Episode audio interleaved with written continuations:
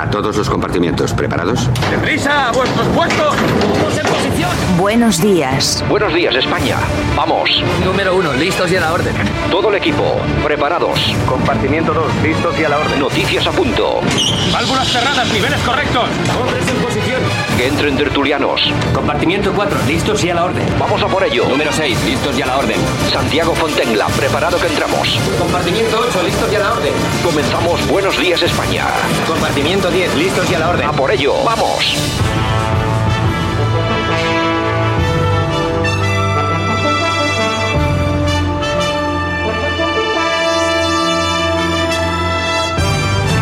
Buenos días España, aquí estamos una semana más, hoy es 27, 12, 20, 21, estamos acercándonos cada vez más al fin de año, esperamos eh, todas las personas que componemos este equipo que lo hayáis pasado bien, tanto en Nochebuena como en Navidad, que haya ido todo con tranquilidad y celebración como, como debe ser.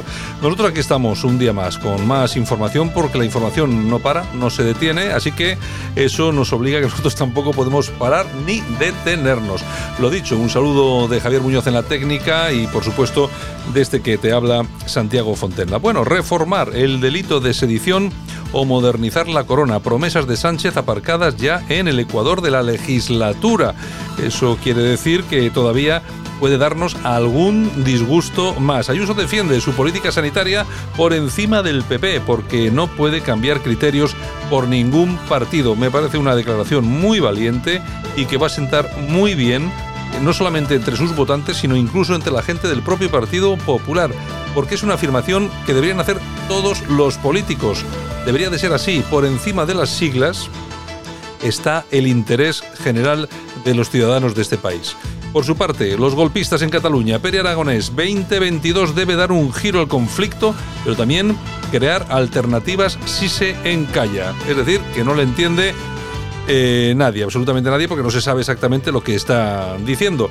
Abascal dice que, bueno, eh, va a criticar al gobierno por pretender imponer un pasaporte apartheid a los españoles. Vamos a ver qué es lo que pasa con todo lo del pasaporte, va avanzando, se está haciendo ya en varios países europeos y me imagino que nos va a caer a nosotros como no nos cayó la lotería, pero esto sí nos va a caer. Bueno, elecciones en Castilla y León. Errejón dice que son eh, un buen momento para ver si el problema es el número de candidaturas. Y lo dice y no se presentan ellos es que son cobardes hasta para esto. Lo dices y no te presenta porque sabes que las encuestas dicen que no te va a votar nadie. Entonces, claro, lo que pasa es que estos, eh, hombre, son muchas cosas, pero tontos no son, son bastante listos. Bueno, PSOE y Podemos quieren introducir por primera vez en la ley de violencia de género el término de violencia vicaria, es decir, que se produce violencia en la madre a través de los hijos. Bueno, eh, es un tema que no sé, ha tenido repercusión con la famosa docuserie de Rocío Carrasco. Creo que es cierto, creo que hay Creo que hay casos. Lo que pasa que estamos exactamente lo mismo y al contrario, ¿por qué no? La violencia vicaria no va solo en un sentido, también puede, puede ir en el otro. Es decir, puede que una madre pueda utilizar a sus hijos para, yo qué sé, hacer daño a su padre. Es que claro, es que la violencia, y siempre lo íbamos diciendo aquí en este programa muchísimo tiempo, va y viene de todos los sentidos, no solamente en uno. Génova busca que Vox no pinte nada en el gobierno de Bañueco y contraponer su debilidad a la fortaleza de Casado. Ya veremos a ver qué pasa, porque todas estas historias al final quedan como muy, como, no sé, como muy peligrosillas. España y Marruecos, que evitan la entrada irregular de unos 80 magrebíes en Melilla, ha fallecido a los 90 años el arzobispo, arzobispo sudafricano Desmond Tutu, figuró clave en la lucha contra el apartheid el, eh, el, casado pide que las ayudas lleguen ya a La Palma para que los palmeros recuperen sus vidas tras el fin de la erupción, efectivamente, que es lo que llevamos también aquí diciendo un montón. Eh, vamos a ver ahora, ahora se acabó el volcán, vamos a ver ahora cuánto tardan estos en mandar el dinero para allá y que se empiecen a hacer cosas. Arrimadas eh, ha destacado el alivio de La Palma tras el fin de la erupción y pide al gobierno ayudas cuanto antes, es decir, se suma a esa petición del del PP que me parece de lo más prudente y conveniente. Es decir, que, lleguen las ayudas porque todavía hoy veíamos en un informativo de primera hora que se estaban eh, se estaba eh, enviando a los damnificados a, realojarles, se les estaba realojando en algunas viviendas. Ahora, o sea, tres meses después, todavía se está realojando gente. Bueno, en fin, bueno, pues de todo esto y de mucho más vamos a hablar hoy durante el programa. Comenzamos, tenemos 60 minutos por delante y nada, vamos allá. Venga, comenzamos. Buenos días, España. Aquí te lo contamos. Buenos días España. Buenos días.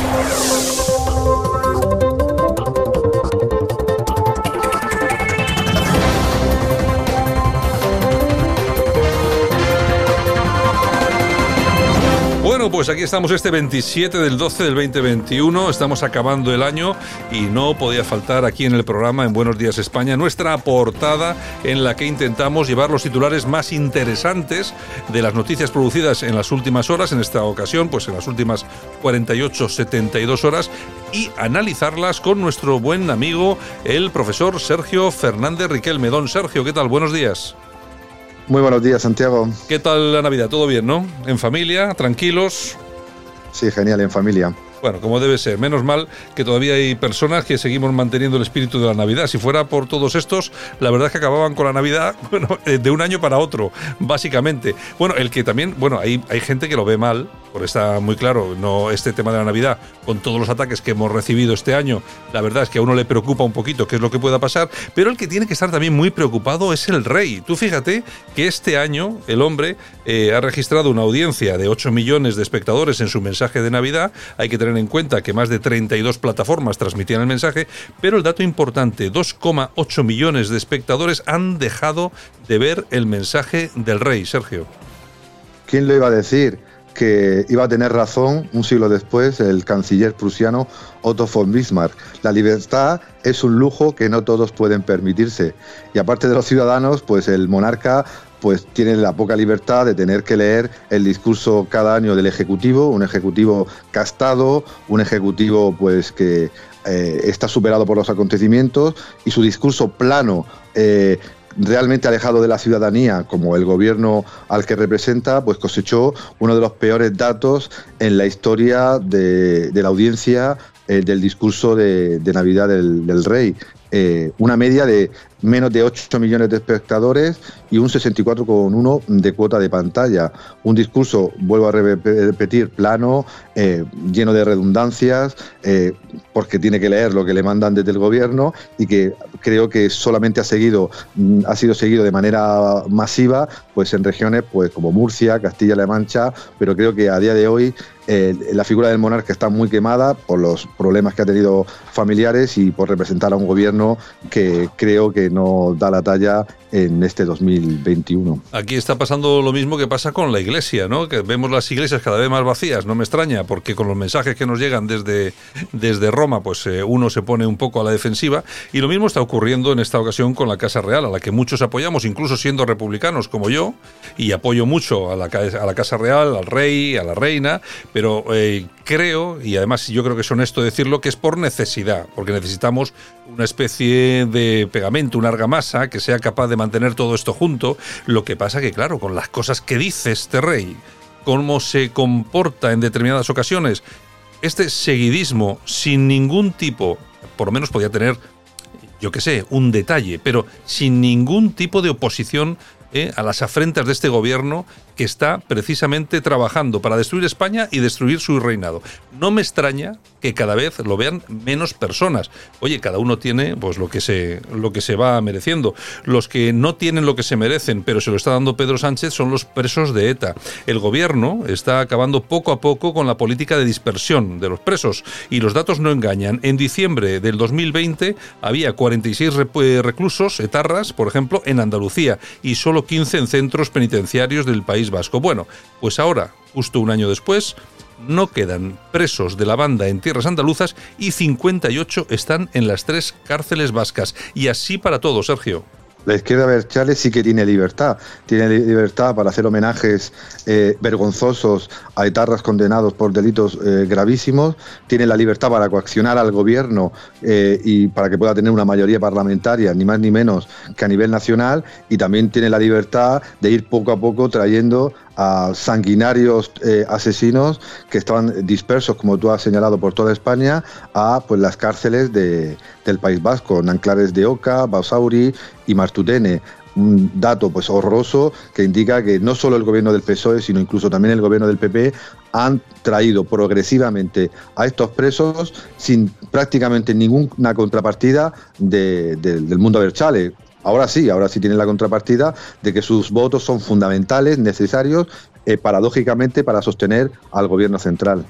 Bueno, ¿cómo están las cosas? Eh, vamos a ver, eh, las tareas que se van a quedar pendientes de este 2021 para el 22 o para cuando sea, depende. Una de ellas es la de Marruecos. Vamos a ver, cada hay que tener que cada, cada ministro tiene sus competencias. En esta ocasión vamos a hablar del que tiene pues una competencia muy importante en nuestra relación con, con, Marruecos, cada, casi seis meses después de la llegada al Palacio de Santa Cruz de José Manuel Álvarez, eh, se encara el 2022 sin haber conseguido resolver la crisis diplomática con Marruecos, como ha quedado de manifiesto eh, esta última semana, tras el nuevo rifirrafe entre ambos gobiernos, esta vez por la gestión del COVID-19 y las acusaciones de Marruecos. Fíjate tú qué, qué importantes acusaciones de que España está poniendo en riesgo la propia salud de los ciudadanos de Marruecos. Bueno, este asunto queda pendiente del 21. Yo no creo que se vaya a resolver en el 22. Muy raro me parecería, Sergio.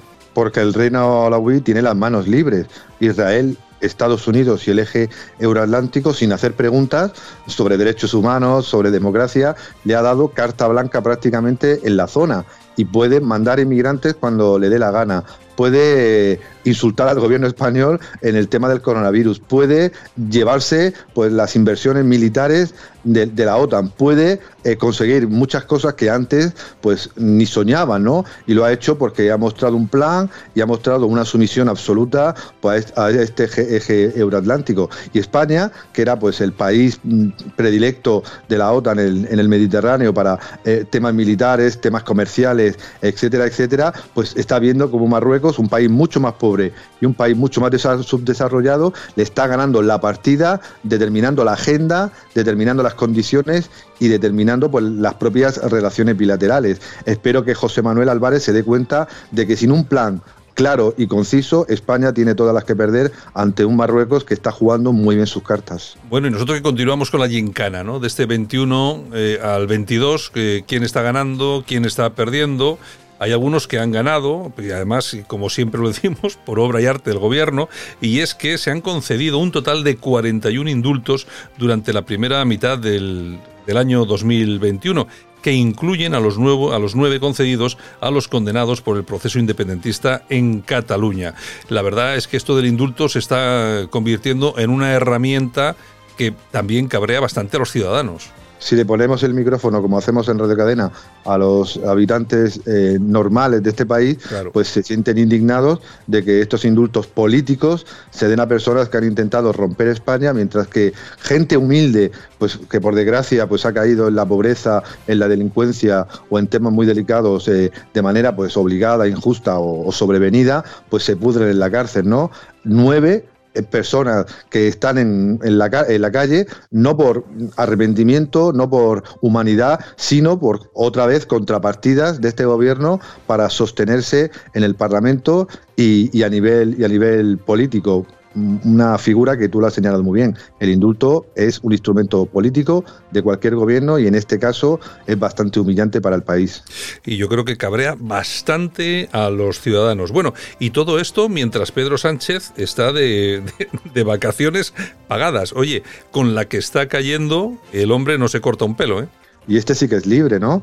Eh, nuestro presidente no toma medidas, ¿no? Esa famosa eh, comparecencia en un domingo eh, en la que pues acudieron todos los medios de comunicación y parecía que iba a decir algo importante ante la ola, ante esta llamada sexta ola ligada al, Omicron que iba pues a condicionar nuestras vidas, pues se lavó las manos como Poncio Pilatos, dejó a las comunidades que lidiaran con el problema y él, según la, información de varios medios de comunicación, pues se ha ido pues con el país como está, con la noche vieja eh, que vamos a vivir y la noche buena que hemos vivido, pues este señor se marcha, tendrá derecho, pero creo que ante una situación que está llevando a la depresión, a la pobreza, al miedo, a la inseguridad y al cabreo a millones de españoles, el presidente pues debería pues ocultar mejor dónde se va de vacaciones o intentar quedarse en la Moncloa buscando soluciones para los graves problemas que nos afectan otra Navidad más. Hombre, que tiene todo el derecho a irse de vacaciones, no lo duda nadie, lo que pasa es que con la que está cayendo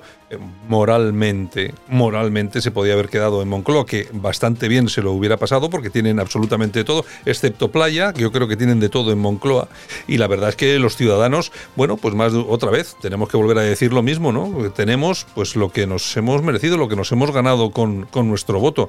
A mí me parece que si ante la situación que tenemos, si hubiera ido de vacaciones el señor Abascal, el señor Casado, la señora Arrimadas, ahora mismo las calles estarían, bueno, bueno, imagínate como verdaderos hormigueros y bueno, y la Moncloa rodeada, rodeada, Sergio. Seguro. Sí. ¿eh? Lo dijo Yolanda Díez eh, el otro día, ¿no? La mm, famosa vicepresidenta, eh, antes eh, revolucionaria y ahora pues chic, ¿no? Que si eh, cuando gobierne el Vox y el Partido Popular, que es una hipótesis bastante posible eh, para dentro de, dos años, las calles iban casi a arder, ¿no? Iban a movilizarse. Ahora no, porque obviamente los lobbies, sindicatos y grupos de presión pues están bien calladitos con chiringuitos y subvenciones variadas. Y atención que hay otros que se presentan, pero vamos, batalla ya organizada desde Soria para llegar hasta Madrid. Soria ya alcanza en dos horas los 800 avales necesarios para presentarse a las elecciones. Los conseguían ayer domingo. En dos horas, Sergio. Esto quiere decir que hay una movilización muy importante en Soria. Hay una movilización importante y necesaria. Eh, pero el problema es que si van a recorrer el mismo camino que Teruel existe, pues realmente eh, ese voto va a ser un voto inútil. O quizás no, un voto perfectamente calculado por el gobierno para que las circunscripciones pues más pequeñas o menos pobladas pues ese escaño pues vaya a una formación que posiblemente digo posiblemente porque la historia reciente pues nos muestra lo que ha pasado con estas formaciones y en este caso con Teruel existe va fundamentalmente al PSOE y a Podemos, ¿no? Es una necesidad atender a la España vaciada, pero creo que y yo lo he defendido en muchas ocasiones en mis teorías del desarrollo humano, no va en este sentido. La representación política per se no consigue prácticamente nada a menos que la jugada sea maestra. Una jugada mm, importante que sea capaz de cambiar o quitar gobiernos, pero si va a ser la sumisión Mm, como fue Teruel existe, creo que esta iniciativa tan necesaria para, para estas regiones vaciadas eh, como Soria, pues no va a llegar a ningún puerto. Bueno, y si te parece vamos a acabar con, un, con una noticia que nos llega desde Ecuador. Me gustaría recordar a nuestros oyentes eh, que en muchas ocasiones hemos visto eh, detenidos a los que esperaba una multitud fuera de la comisaría o, fuera de la cárcel para intentar lincharlos, etcétera, etcétera. Es decir, lo que vamos a contar ahora no es que se aleje mucho de lo que podrían hacer, podríamos hacer los españoles en un momento determinado. Pero esto de la justicia eh, funciona en muchas ocasiones así. Dos presuntos sicarios, hay que tener en cuenta sicarios, son asesinos, han muerto tras ser quemados vivos en la ciudad de Bahía de Caraquez, en Ecuador, en la tarde del 25 de diciembre. Previamente habían tiroteado a una persona que resultó herida grave y más tarde falleció. Esto seguramente que es el exponente máximo de algo que hemos visto en España, sin, lógicamente, sin esa violencia, pero que seguramente si hubiera desaparecido la policía de en medio, hubiéramos visto algo muy parecido en España, Sergio. La ley del talión, ojo por, ojo, por ojo y diente por diente, ¿no? Eh, ¿Qué pasaría eh, si pudiéramos tomarnos la justicia por nuestra mano? Y sobre todo viendo que en Latinoamérica la justicia pues es un auténtico desastre como muchos de sus países, pero en el fondo de nuestro corazón a que sí, ante hechos lamentables, horrorosos, durísimos que nos afectan como personas o como comunidad, pues tenemos a que sí esa tentación de, de tomarnos la justicia por nuestra mano. El problema es cuando los políticos están corrompidos, cuando los jueces están corrompidos y cuando el sistema está corrompido, la desesperación de muchas personas hace que esta ley del talión sea la única libertad posible. No es que estemos haciendo un llamamiento a ello, pero lo que, sí, lo que sí hacemos, lógicamente, es un llamamiento a los políticos para que entiendan, para que se, eh, se acerquen un poco más a los ciudadanos, a la calle, que entiendan cómo se sienten, cómo nos sentimos los ciudadanos con estas grandes injusticias que estamos viviendo día tras día en este país. Violaciones en grupo con personas que desaparecen, corrupción, golpes de Estado en Cataluña con eh, la gente ya en la calle. Bueno, y muchísimas más cosas. En todo caso, hay que entender, y los políticos tienen que entender que lógicamente no hay que dar un paso a utilizar la violencia, pero que los políticos tienen que entender que hay que endurecer el código penal, que a los eh, sinvergüenzas, a los ladrones, a los asesinos, a los golpistas, hay que condenarlos y hay que obligarles a cumplir sus condenas, que nos tenemos que dejar ya de los complejos, que está muy bien lo de la cadena perpetua y que un señor que está condenado por violar un bebé, por asesinar y violar a una mujer, etcétera, etcétera, tiene que pasarse el resto de su vida en la cárcel. Eso es lo que tienen que Ah, saber y ver los políticos. Que amén, que más claro agua. Lo que has dicho es, y además lo dice siempre, sin seguridad no hay libertad. Está claro. Don Sergio, pues nada, mañana regresamos con más noticias. Hasta mañana. Un abrazo muy fuerte. Aquí te lo contamos. Buenos días España. Buenos días. Que a ver cuando repetimos otra barbacoa fría. Y te pregunto, esta es la pregunta millón. ¿Por qué decimos otra cervecita, otra cañita, otra tapita? Es así como que engordan menos, que nos quitamos culpas, le quitamos importancia a la cosa. Todo en Qué diminutivo. fenómeno. Qué fenómeno, Isabel. Ese, desde que me dijo lo- eh, tomando una cerveza que no, que ella y dice, yo me la bebo, morro, a mí no me traiga el vaso. es un personaje. Y sabes lo que. se- Te voy a decir una cosa. Mira, yo, me- yo la admiro una barbaridad, porque me parece que es un, una chavala con una personalidad increíble y una capacidad increíble también, bien asesorada, con Miguel Ángel al lado. Pero sí te voy a decir que me asombra profundamente y me cabrea muchísimo que le estén haciendo la cama dentro de su propio partido. O sea, que tengan esa guerra con ella, su propia gente, me parece de quinta regional. Bueno, pues este señor que hablaba es... Eh, Bertín Osborne. Bertín Osborne, efectivamente, que es un programa nuevo de Telecinco, El que ¿no? hace te- eh, Toñi Moreno, Que por- ahora va a sustituir eh, a los sábados de Lux. Ah, que va a sustituir así, porque ya se está. Exactamente. Ese tema es otro tema que se está agotando, bueno, ojos vista. De Y hombre, y sobre todo con las actuaciones de Jorge Javier Vázquez. Luego hablaremos. Sí, sí, sí, largo y tendido. De largo y tendido de, de los comportamientos de JJ Vázquez. Bueno, en todo caso, eh, lo interesante de este tema, lo que dice Bertín Osborne sobre. Eh, la señora Ayuso y sobre lo que está pasando dentro del PP. Yo creo que eh, comenta algo que pensamos la inmensa mayoría de españoles. No es normal abrir una batalla, una guerra contra esta señora por no sabemos exactamente qué motivos. Bueno, sí, sabemos, sí. sabemos más o menos, pero bueno, no para decirlo, no sabemos exactamente qué motivos. Y claro, es un poco vergonzoso que precisamente cuando te va bien en las encuestas, cuando tal y cual, te generes problemas sin venir a cuento por todo esto. Yo no sé exactamente si alguno tiene algún problema de confianza en sí mismo. Es que, y es que además no sé si no se dan cuenta o no se quiere dar cuenta que esto lo que les va a quitar va a ser votos. Está- o sea, ni es- más ni menos. Está absolutamente claro. Buenos días, España.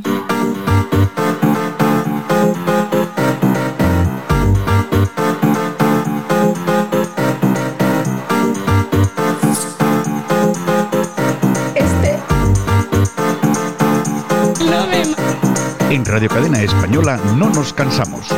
No nos cansamos de madrugar. No nos cansamos de contar la actualidad. No nos cansamos de decir las cosas claras. En fin, que no nos cansamos de tocar los temas más importantes. No nos cansamos. No me mates, Carromero. No me mates, Carromero. Bueno, nosotros aquí estamos 27, 12, 20, Ya 21. ha pasado la Nochebuena y la Navidad. Ha pasado noche, bueno, pero todavía nos queda fin de año, Bueno. principio de año, el Día de Reyes, es decir, todavía quedan algunas fechas de estas memorables. Memorables. Para que suba el colesterol y el ácido úrico. Ya te digo, a mí yo tengo el azúcar por las nubes ya, o sea, y es que ya respiro azúcar. Yo, de- yo desprendo, más que respiro, yo desprendo. Uh, Yo, Telita. yo cuando me, me pongo ropa, luego me la quito y puedo hacer caramelos con ella. Yo directamente soy un caramelo. Bueno, Yolanda, ¿qué? ¿Qué En tenemos? fin, bueno, el gobierno, señores, que rescata la discoteca Pachá por 18 millones de euros. El Consejo de Ministros autoriza la ayuda financiera al Grupo Balear. Alucinante, por Bueno, no decir otra cosa, ¿eh? 18 millones son, ¿no? 18, millones. 18 millones al grupo de. ¿Una discoteca? De Pacha. Una, una discoteca o dos, tiene, un restaurante. Da bueno, igual. Lo que sea. Vamos a ver, estamos de esto, yo creo, ¿eh? creo que lo que estoy diciendo seguramente lo pensarán muchos españoles. Estamos de esto de las ayuditas a las empresitas. Hemos pasado de los medios de comunicación, de los periódicos que le hacen la pelota permanentemente al gobierno, de las empresas que son de amigos o conocidos. Y ahora, vamos a ver, con toda la hostelería que está como está, que te descargues 18 millones de euros para Pachá, oye, vamos a ver, que es que toda la, la hostelería de España está pasando por lo mismo. Es de juzgado de guardia, Es que son, son 18 millones, 18 millones de euros. Hombre, puede alguien decir, hombre, es que es un referente en las Islas Baleares, en Ibiza y tal. Da igual. Me parece muy bien, pero aquí cada uno con su empresa. Oye, y Tapas Pepe Pérez en su barrio será un referente también. Efectivamente, O hay, que, hay que subvencionar a, a Tapas F. Pérez. Señores hosteleros, todos a Moncloa, manifestación. Bueno, claro. Porque no hay derecho, o sea, Oye, esto es son- vergonzoso. Son 18 millones de euros, son muchos millones. De verdad. Bueno, y una banda de menas propina una paliza al hijo de 17 años del diputado Carlos García Danero este fin de Mm, semana en, sí. en Pamplona. El chaval acompañaba a una amiga a casa, se le acercan cuatro individuos de estos a pedirle dinero, le dice que no y castaña que te arreo. Bueno, yo, yo he hablado con él, me ha dicho que, que el chaval está mejor y, y nada, bueno, eh, vamos a ver. este, le ha tocado a, a este, al diputado UPN y ha tenido un poco más de trascendencia, que tampoco ha tenido demasiada. No, no, no. Pero vosotros fijaros lo que está pasando en este país. A un chaval por la calle, un grupo de menas, y ahí os imagináis de dónde son, pues que lo que le peguen esta paliza, oye, que casi casi lo matan como hicieron Sí, como sí, el sí, chico este de Amorebieta, otro Igual, chavalito igual. de 19 años, creo, una cosa. Y no les mires mal, y no les mires mal. Yo lo que no entiendo, yo lo que no entiendo es que todavía se proteste por esto, además con todas las de la ley, que no estamos diciendo que todos estos chavales sean malos, no, pero que hay un grupo muy importante de ellos que sí son gente mala, que viene a lo que viene, eh, con todas estas eh, violaciones en grupo, etcétera, etcétera, etcétera. Oye, y que por decirlo no nos convertimos en racistas ni en xenófobos. Es como cuando un tío roba es un ladrón. Bueno, pues, pues que por decir las cosas no te conviertes en nada. Informamos. En- informamos y la gente de la calle piensa como piensa. Debería saber. Bueno, y Marruecos que va a construir una gran zona comercial frente a Ceuta, pues para atraer a grandes empresas como IKEA, por ejemplo. Por ejemplo, Por ejemplo. y para que todos pasen a Marruecos a comprar. Exactamente, ni más ni menos. Yo, es que, vamos a ver, eh, es que no sé qué decir, porque, vamos a ver, yo, yo, yo, imagínate que yo dijera, es que este gobierno no se da cuenta de lo que está pasando, pero es que el problema no es ese, es que el problema es que sí se da cuenta de lo que pasa, pero no hacen Nada, nada, nada, nada. No les importa, no les importa que hagan esto, como van a construir una base de, de armamento de Sí. Israel, otra base de drones, eh, van a construir también una, la, se van a pasar allí la, la famosa base que tenemos en España, se la van a llevar a Marruecos. Lo que está pasando con nuestras costas, están cerca, están, vamos a ver, están repartiendo y regalando las aguas que están cercanas a las Islas Canarias. Están montando las piscifactorías eh, junto a nuestras islas, junto a Ceuta y Melilla. El gobierno no hace nada, al contrario, lo único que hace es bajarse los pantalones y mandar dinero. Mandar dinerito y mandarles Toyotas a estos tíos para que vayan a cargarse a los del Polisario. Es que nos han faltado al respeto y es lo que pasa cuando te faltan al respeto. Bueno, y Marimar Noguerol, médico y candidata en las pasadas elecciones con Podemos, da un mitin para pedir la dimisión de Ayuso en un centro de salud de Fuenlabrada. Manda huevos.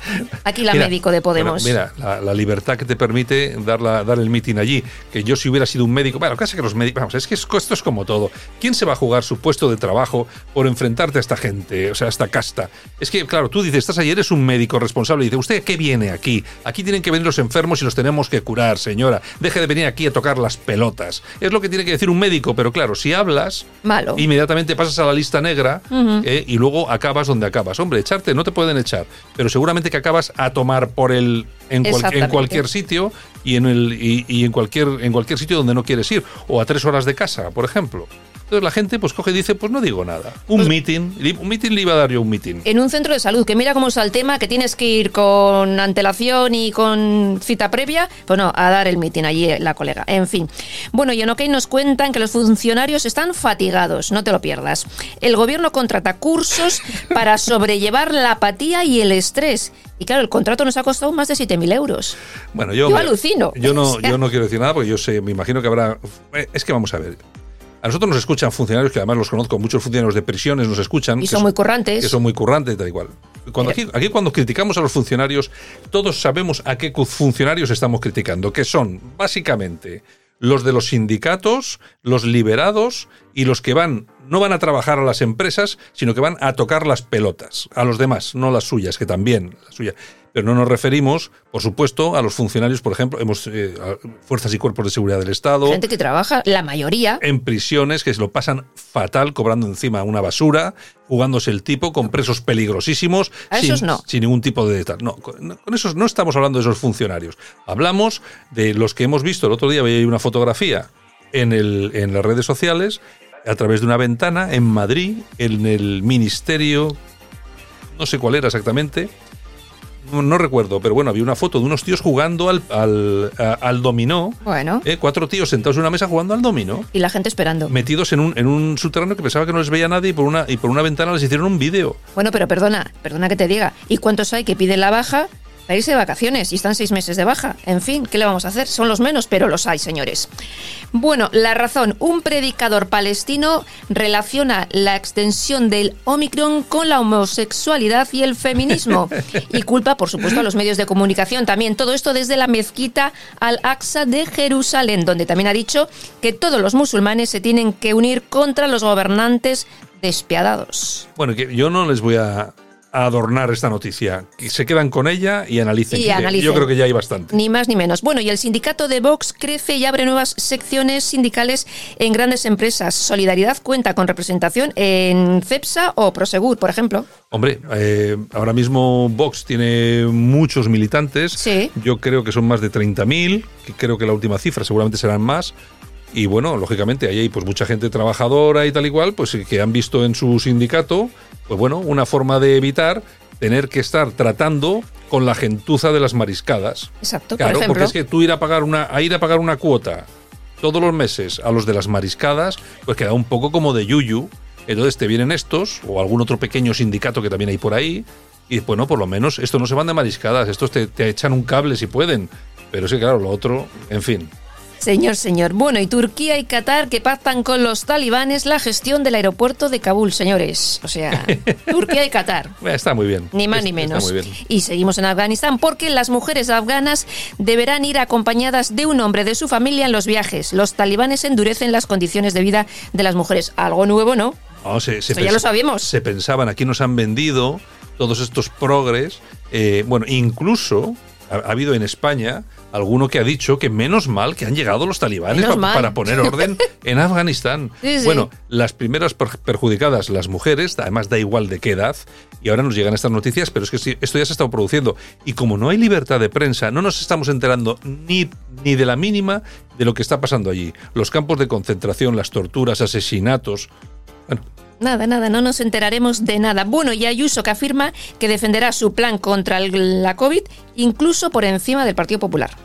Bueno, pues más claro el agua como debe ser. Es que los políticos están para eso, para defender al ciudadano por encima incluso De las siglas de Mm. su partido político. Y a mí me parece muy bien y muy valiente que la señora Ayuso diga esta, diga esto. Vamos a defender a los madrileños por encima de las siglas del partido. Es lo que hay que hacer. Para mí, chapó y- Perfecto, y, sí, un sí. Y nosotros ya nos vamos con el precio justo. Vamos a ver en qué se han gastado el dinerito hoy. ¿Cuánto nos va a costar restaurar la flora autóctona de la finca de Toledo donde Sánchez pasa las vacaciones? Un millón y medio de euros. Que está, que está muy bien, pero con la que está cayendo. El dinero no es de nadie, hay que gastarlo. El dinero. Y la- Pedro Sánchez y sus ministerios pues saben gastar dinero y ahora va a dedicar un millón y medio pues a restaurar la flora. Oye, ahí que- en Quintos de Mora. Yo, yo digo lo que digo siempre. Yo ya sé que nuestros oyentes pues, se piensan que cuando hablo soy el día de la marmota. Vamos a ver, que me parece muy bien que se cuide la flora, la fauna y lo que haga falta. Pero cuando tengamos pasta, no podemos dedicarle un millón y medio de euros a cuidar las plantitas del sitio este si tenemos colas del hambre. Es que no, es que vamos a ver, es que no es normal. Mientras tengas una sola persona en una cola del hambre que no puede papear, que no puede pagar la luz, ¿cómo te vas a gastar un millón y medio de euros en lo de las plantas? Bueno, ¿no le ha dado 18 a Pachá? Exactamente. O le das 18 a Pachá. 18, que es una empresa que tiene, eh, tendrá sus trabajadores, no digo yo que no, pero es que 18 millones son muchísimos millones. Que no ¿eh? tiene por qué dar. Venga, vamos con las, A las con las toñejitas. Venga. Pues a Pedro Sánchez. con la que está cayendo y se va de vacaciones. Que, que primero a Quintos de Muere y luego se va a Doñana. Sí, Claro, sí, no, o sea, tiene, tiene se que, tiene que desestresar. Tiene, tiene que disfrutar. ¿A quién le damos eh, Aplausos. aplausitos? Pues para Sandra Sánchez.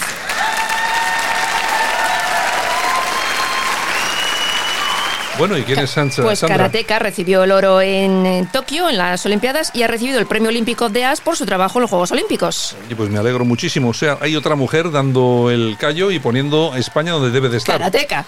No es, luego es que a mí lo que me a mí lo que me duele de esto es que luego a esta gente, a estas mujeres, no las eh, eh, no las homenajean como deben cuando han, cuando eh, han recorrido el mundo representando a España. Tenemos que estar muy, pero que muy, pero que muy orgullosos.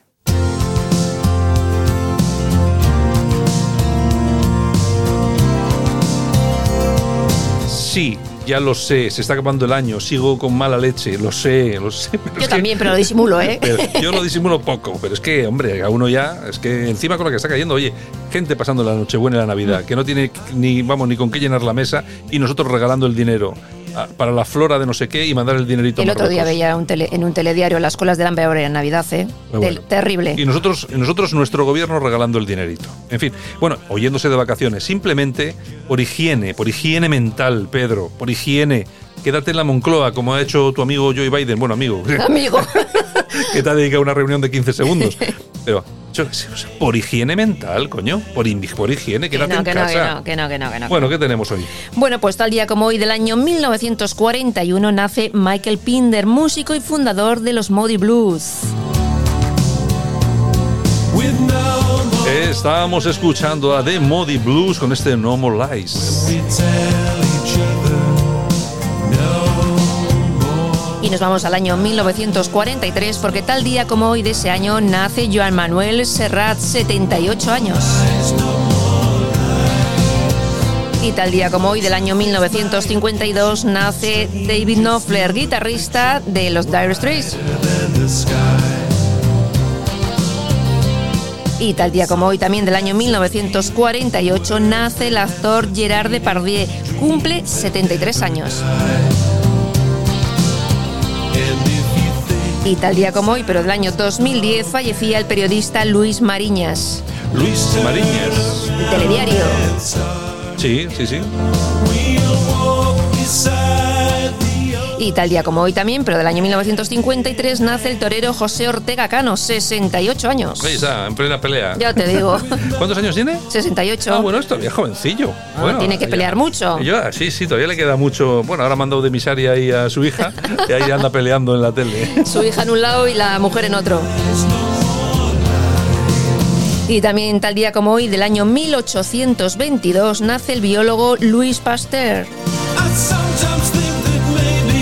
Y tal día como hoy, pero del año 1923, fallece Gustave Eiffel, creador de la Torre Eiffel. Y tal día como hoy, pero del año 1934, Persia comienza a llamarse Irán. Pues muy bien, estas han sido las efemérides eh, do día, del día. Y nosotros volvemos dentro de un ratito con, Con el alguna, corazón. con alguna noticia de corazón. Vale, pues hasta ahora.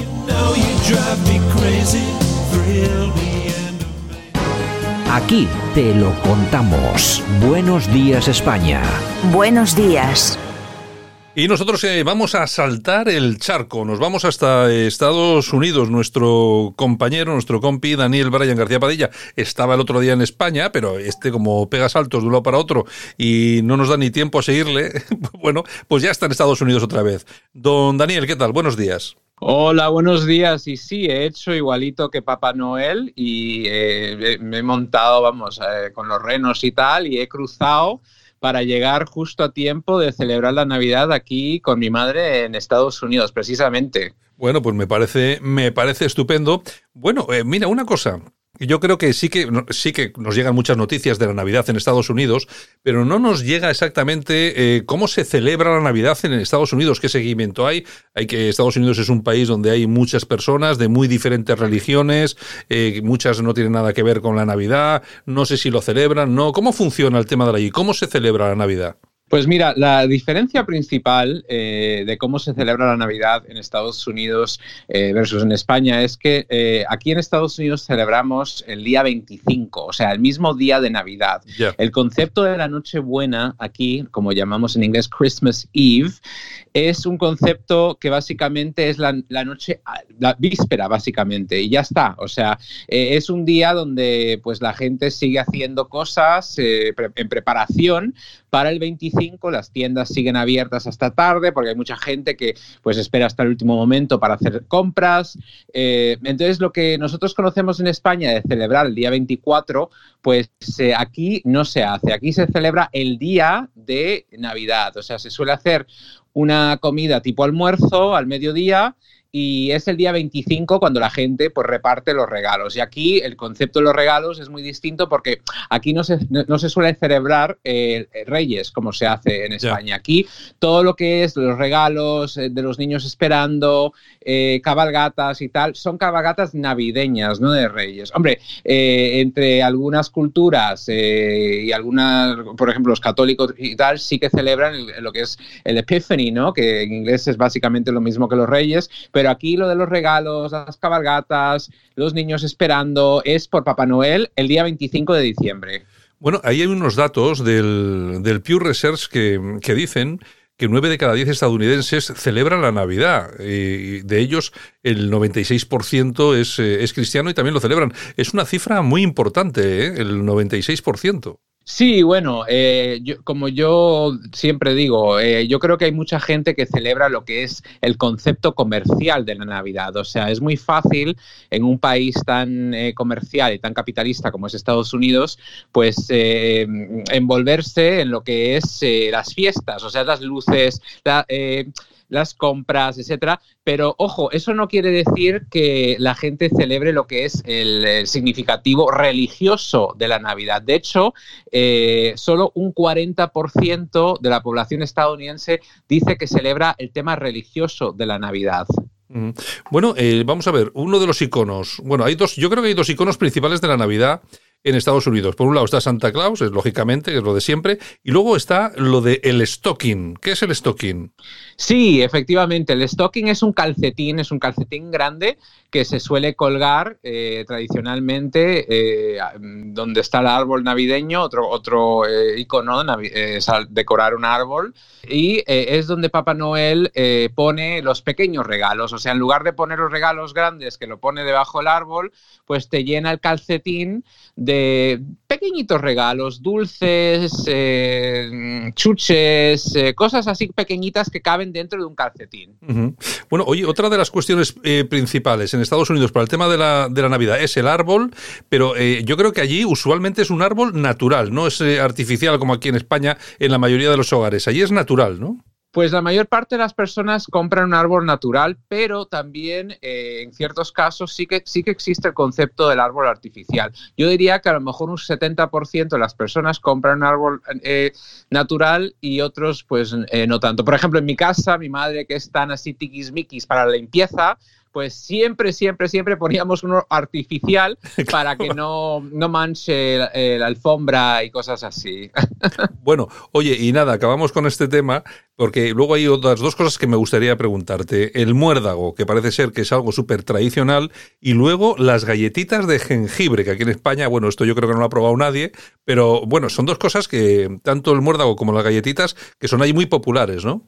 Sí, el muérdago es algo súper curioso porque tradicionalmente eh, lo cuelgan por todos lados en- durante la época de Navidad y dicen, dicen que si eh, estás debajo del muérdago tienes que darle un beso a la, a la persona con quien estés ahí debajo.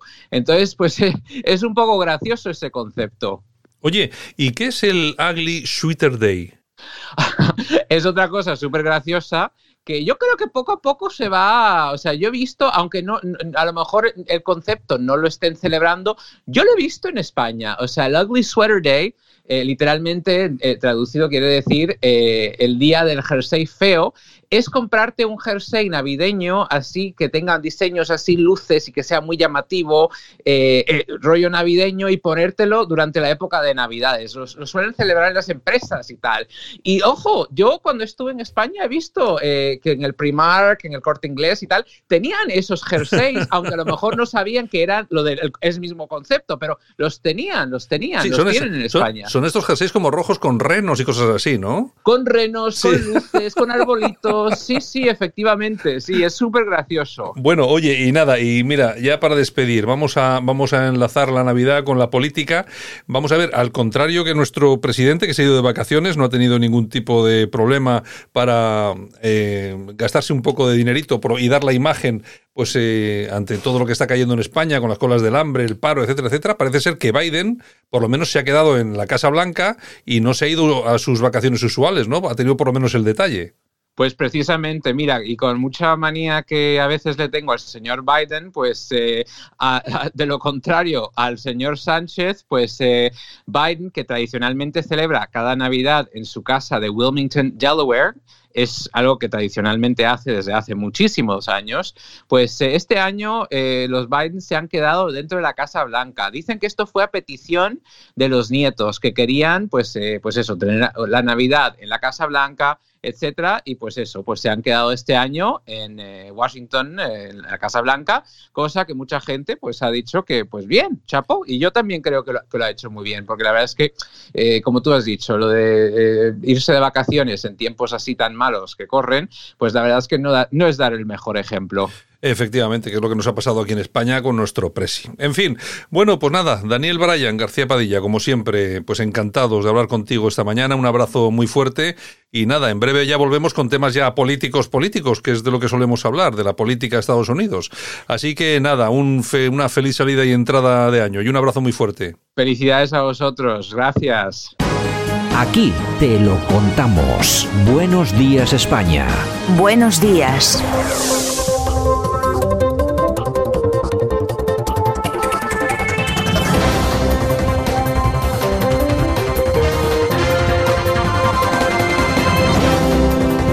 Y nosotros que vamos a hablar como cada semana de dinero, además siendo las fechas que son, yo creo que mm, eh, es más que, más que conveniente. Lo vamos a hacer como siempre con nuestra buena amiga Almudena Gómez de Cecilia. Almudena, ¿qué tal? Buenos días. Hola, ¿qué tal? Buenos días. ¿Qué tal las navidades? ¿Todo bien, no?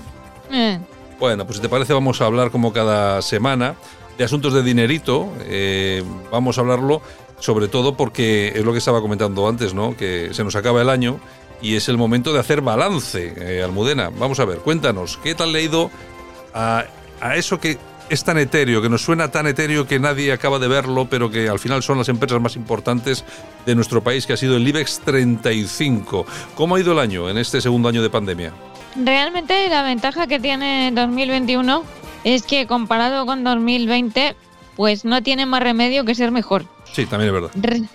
Claro, vamos para atrás, recordamos que durante el cierre de COVID, el IBEX 35 se desplomó por 3.000 puntos, desde el entorno de 10.000 a niveles alrededor de 7.000. Por lo tanto, cualquier cosa es mejor que eso. En 2021 se ha notado que ya no hay cierres totales, que se han aprobado las ayudas europeas y esto ha dado un poco de estabilidad al mercado. Bueno, pues vamos a ver entonces qué recorrido hemos hecho en bolsa este año 2021 que ya abandonamos y dónde nos encontramos ahora mismo y bueno, claro, a ver qué, qué va a pasar este 22. El 2021 pues empezó casi como había terminado el 2020. Si te acuerdas que ya se nos va olvidando, ya uno ni procesa. Con muchas restricciones por COVID-19, todavía sin vacunas. Y esto volvió a llevar al IBEX por debajo de los 8.000 puntos. Históricamente esta cota es muy baja, o sea hay que tener esto en cuenta, es muy baja. Hacia primavera ya empezó el reparto de vacunas, al principio un- fue un proceso muy lento, luego ya se aceleró y además la epidemia entró en fase durmiente durante varios meses, lo cual nos permitió recuperar mucha actividad turística, hostelería y en términos de IBEX esto nos llevó a tocar casi los 9.200. Hubo un rally altista bastante bueno de más o menos el 15%. Sin embargo, a partir de ahí sí que se vio que la recuperación económica tampoco daba mucho más de sí. Y eso a pesar de ser verano, estar todo abierto, había vacuna, gasto por vacaciones, la extra, la hostelería a pleno rendimiento. Pero el IBEX demostró falta de fortaleza. Y de nuevo fue a buscar el soporte de los 8.200 puntos, que no, que no es, no es una gran cosa. Ahora en diciembre, para maquillar el cierre de años, siempre se hace un rebote, que se llama en inglés el Windows Dressing. Y bueno, se nota más bien débil el mercado. No ha conseguido ni llegar a 9.000, que a lo mejor lo empujan, pero en resumen, es- este año desde... O sea, lo que, lo que tomaran es desde el mínimo de 7.713 al máximo de 9.310 dirán que ha subido mucho, pero realmente ha sido un rally corto y que esté agotado sin, sin mucha continuidad. ¿eh? O sea que entonces, eh, Almudena, la evolución no es tan buena como sin duda van a decirnos, van a contarnos desde el gobierno, ¿no? El gobierno va a vender lo que te digo. Va a tomar el mínimo del año y el máximo del año y va a decir que la bolsa ha subido un 20% gracias a la altísima creación de empleo, la recuperación económica, los fondos europeos y esto pues es igual que todo. La parafernalia de propaganda y una trola tremenda. Porque en realidad el IBEX lo que ha hecho es casi un viaje de ida y vuelta a lo largo del año. De forma que ahora ha retrocedido desde los máximos que tuvo a casi niveles de comienzo de año, a marzo más o menos. O sea, empezó muy bien, pero luego bajó, se recuperó en primavera y a partir de noviembre empezó a caer y aunque ahora 31 de diciembre se hagan las operaciones de maquillaje de cierre y tal, se ha visto al mercado débil. Si empiezas el año, mira, tú empiezas el año en 8.200 y terminas en 8.600, pues la verdad es que no te ha lucido mucho. Pues ahí estás en un 5% y, y poco más. Un 5% y, y poco más. Bueno, pues ya, más. ya vemos que el 2021 no ha sido muy brillante, la verdad es esa. Y entonces, ¿qué vamos a esperar? ¿Qué podemos esperar de aquí en adelante con toda la que nos va a caer? La situación es una situación inestable, la que tenemos. Esto yo creo que todo el mundo es consciente. Parte no solamente por el gobierno, que sea una coalición un poco claudicante, sino también por la epidemia, que nadie puede predecir. Pero en este sentido lo que voy a hacer es un poco de retrospectiva. Ahora nos dicen que sube el IBEX cuando anda por los nove- 9.200 puntos. Pero para situarnos, yo diré que en 2017 el IBEX lo que se vio es que no podía con la resistencia de 11.000 puntos. Fíjate, 11.000 puntos perdidos de vista y en 9.000 nos dicen que qué bien. Y durante 2018 lo que hizo fue caer. En 2019, recordemos, todavía no había epidemia, intentó recuperar los niveles anteriores. Pero para los que usamos análisis técnico, lo que vimos es que se dio contra una resistencia que venía de haber roto la línea alcista principal que rompió en 2017. La rompió en 2016 puntualmente y la rompió definitivamente en 2017. Por eso creo que aún sin pandemia la bolsa hubiera caído. No tanto, pero hubiera caído. Ahora se ha recuperado modestamente, como la economía. O sea, eso de la lluvia simétrica y no sé qué, pues eso quiere decir que se recupera débilmente. Y para decir que el IBEX es alcista, yo tendría que ver que supera los 9.500 puntos así como muy alegremente, porque esto fue un soporte histórico para mí, que es, o sea, yo eh, que soy más mayor, a finales de los años 90 del siglo pasado, estaba en los mercados y vi este soporte. O sea, fíjate si ha llovido. Bueno, pues no llegamos a él, no llegamos a él. Y tendríamos que llegar a 10.000 puntos con figura autista. Y si no, lo que vamos a hacer, mm, si alcanza el valor que se alcance, es seguir en idas y venidas eh, dando vueltas en el mismo rango. O sea, eh, haciendo figuras básicamente al final planas. O sea que al final no pinta nada bien el tema, no pinta mal tampoco excesivamente mal, pero tampoco bien. Ya, lo iremos viendo y ya lo iremos comprobando, lo iremos viendo además aquí todas las semanas, aquí en Buenos Días España. Y nada, bueno, eh, lo dicho, Almudena Gómez de Cecilia, muchas gracias por iluminarnos, por ilustrarnos un poquito. Feliz eh, salida y entrada de año y ya nos vemos en el 2022. Pues hasta el 2022. Venga, un abrazo, Almudena. Abrazo.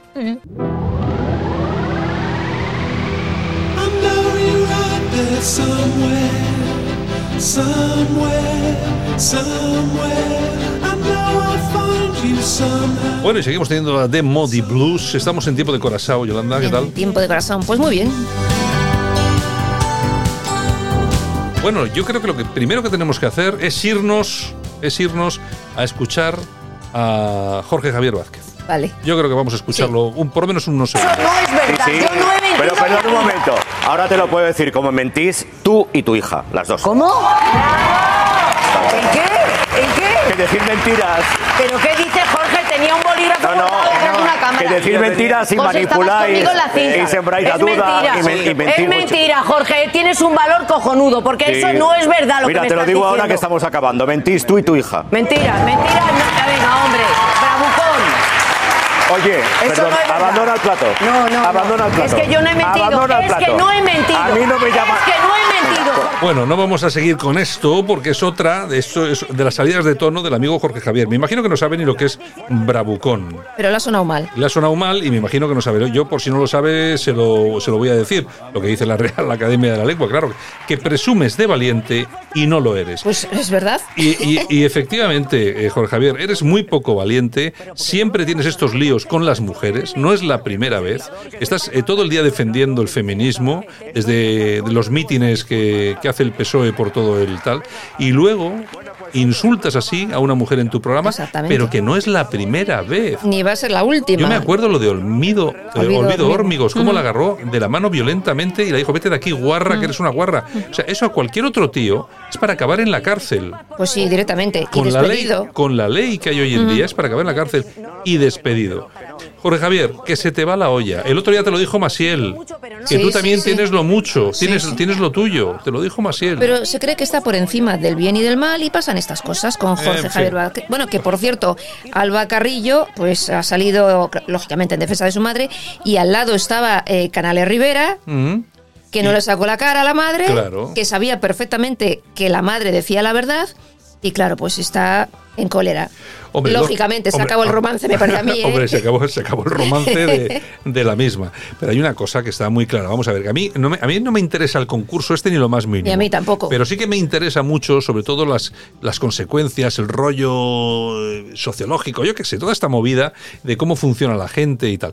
Y cómo en este país, cómo en este país soportamos eh, que que pasen estas cosas, que se insulte a las mujeres, que se las agreda de este tipo y luego pongamos el grito en el cielo por otras cosas que no son ni mucho menos eh, tan importantes. Bueno, yo voy a recordar otra vez, para que no se olvide, que en febrero está el juicio por eh, esa violación que, o, presunta violación que ocurrió en Gran Hermano. Exactamente, presunta, vamos a decirlo presunta, Sí, sí. de eso no hablan, ¿eh? Pues De eso, en no, febrero eso, de eso- hay, de eso no hablan. hay Entonces, juicio. vamos a ver, que la televisión tiene sus cosas, pero es que, vamos a ver, el programa de Secret Story se llama The Secret Story porque no se puede llamar Gran Hermano, por el tema este de la presunta violación. Que no, nos, que no engañen a nadie. O sea, le han puesto ese nombre porque no podían poner el de Gran Hermano por todo lo que pasó allí. Ni más ni menos. Es que vamos, venga, ¿qué más En fin, bueno, y ya sabes que Carmen Borrego iba a ir a pasar la Nochebuena a casa de Terelu con su madre. Pues no ha ido. No ha ido, ya sé, no ha ya ido, ya sé. teóricamente, porque ha, está en me ha contacto y me ha dicho que no ha ido. por un tema de COVID y tal. Dicen, dicen, han Que- puesto la excusa, han puesto la Pero excusa. claro, ha salido Alejandra en el programa Sí. de Viva la Vida y ha dicho que bueno, pues que a lo mejor ha sido lo mejor que no haya ido, porque claro, primero tienen que hablar, eh, arreglar las cosas y tal. Claro, la mirada de su madre ha sido así como Claro, pues que bueno, la niña, la niña no tiene tanta experiencia y dice la verdad. Ya sabes que los, los borrachos y los niños nunca mienten. Efectivamente. Pues, eh, pues efectivamente, pues eso es lo que pasa. Ay, señor, señor, señor. En fin, bueno, y la denuncia que le puso Kiko Rivera a su tío, Agustín Sí, Pantoja, sí. pues ha sido archivada, porque Agustín Pantoja ha demostrado que el dinero por el alquiler de Cantora se utilizó para pagar una multa impuesta a Isabel Pantoja. Señores, así que Kiko, que lo sepas. ah, pues vaya, pues vaya toñeja que le han dado, ¿no? Empieza bien. Ya te digo, vaya toñeja que le han dado. Bueno, Así venga, es. la última, rápida. Bueno, Kiko Matamoros, que ha posado, ha posado desnudo de cintura para arriba para celebrar sus 65 años, que ha cumplido 65 años, y parece eh, a Hulk, pero mal.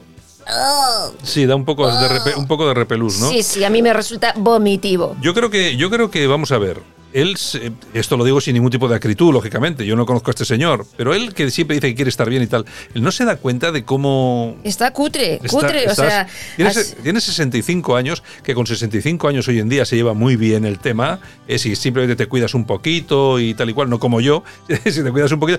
Pero hacerte todo lo que te has hecho al final Horrible. es que no das. Vamos a ver. Bueno, no voy a decir nada más porque esto No sé cómo a la podría- gente le puede gustar, hombre, hay No, gustos sí. para todo, ¿no? Pero horrible. Les recomiendo que vean las fotos en, en las redes sociales. Sí, no, la verdad es que no, no, que- no queda nada. bueno, Yolanda C, pues nada. Bueno, pues a lo dicho, Un mañana un ratito más. Pues sí, vamos a enfrentarnos al fin de año, a ver si llegamos. Llegamos, llegamos.